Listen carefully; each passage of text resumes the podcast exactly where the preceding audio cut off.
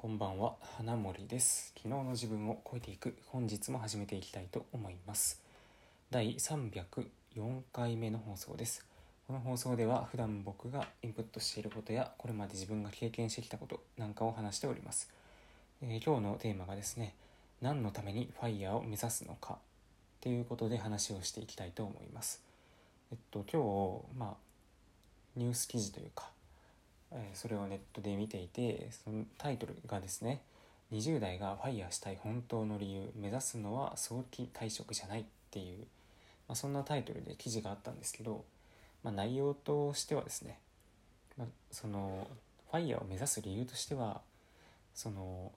今の生活をやめてもいいっていう選択肢を持ちたいということでそのファイヤーしてブラブラしてなんかねその遊んでいたいっていうよりかは今の仕事を辞めれるっていう選択肢があるとか、まあ、お金というものにとらわれずに自分のやりたいと思っていることをできるそういった選択肢を持つっていう方の意味が大きいと、まあ、そういう感じのことが書いてあって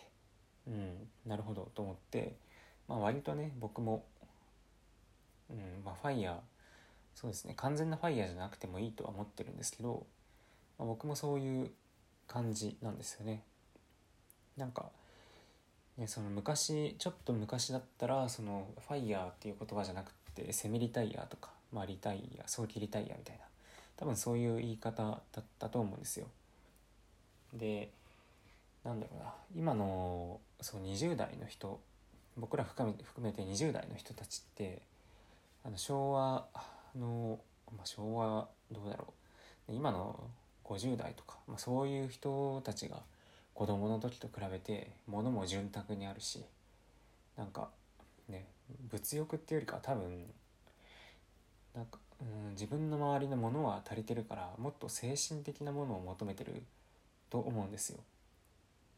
うん、だからそのファイヤーしたいと言ってもなんかねその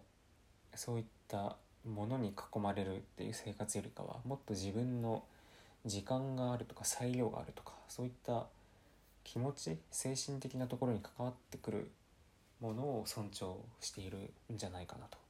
そういう傾向の方が強い気がするんですよね。でうんまあそうだな。ファイヤー。もしファイヤーを、まあ、したとしたら僕自身が。っていうとまあ多分しばらくの間は本当に何もしない死んだような生活をするかもしれないんですけど多分そのうち動き出すんですよね。うん。多分ずっとね一日中家の中にいたりまあそうでなくても自分の生活圏内でブラブラするって言っても多分限度があるんで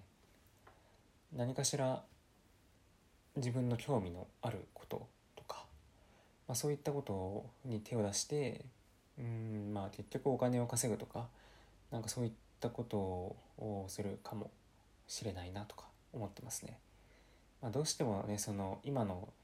会社員っていう立場だとその毎月お金を稼がないといけないみたいなそうじゃないと食っていけないっていうそのお金ありきで働かざるを得ない状況なので、うんまあ、もし本当にそのお金とか、まあ、そういったものを気にせずにある程度余剰資金が毎月あってで時間もあってっていう風であれば多少ねそのリスクを取って、うん、まあ何十万か損したとしてもなんかやってみたいと思ったことを事業として始めるか、まあ、趣味として始めるかっていうことももっとねそのやりやすいと思うんですよ。そこに、え、やろうと思うまでのハードルが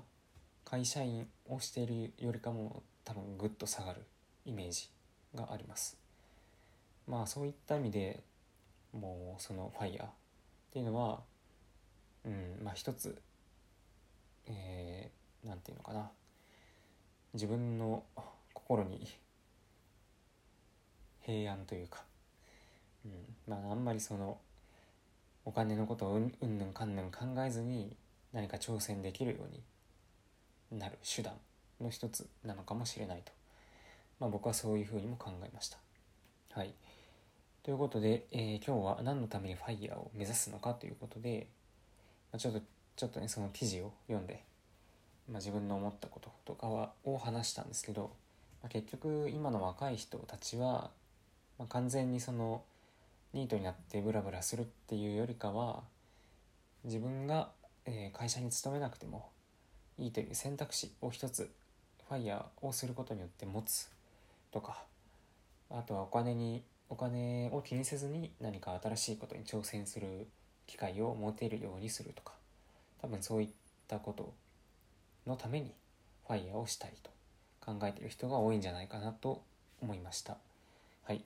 えー、最後まで聞いていただいてありがとうございました。また次回の放送でお会いしましょう。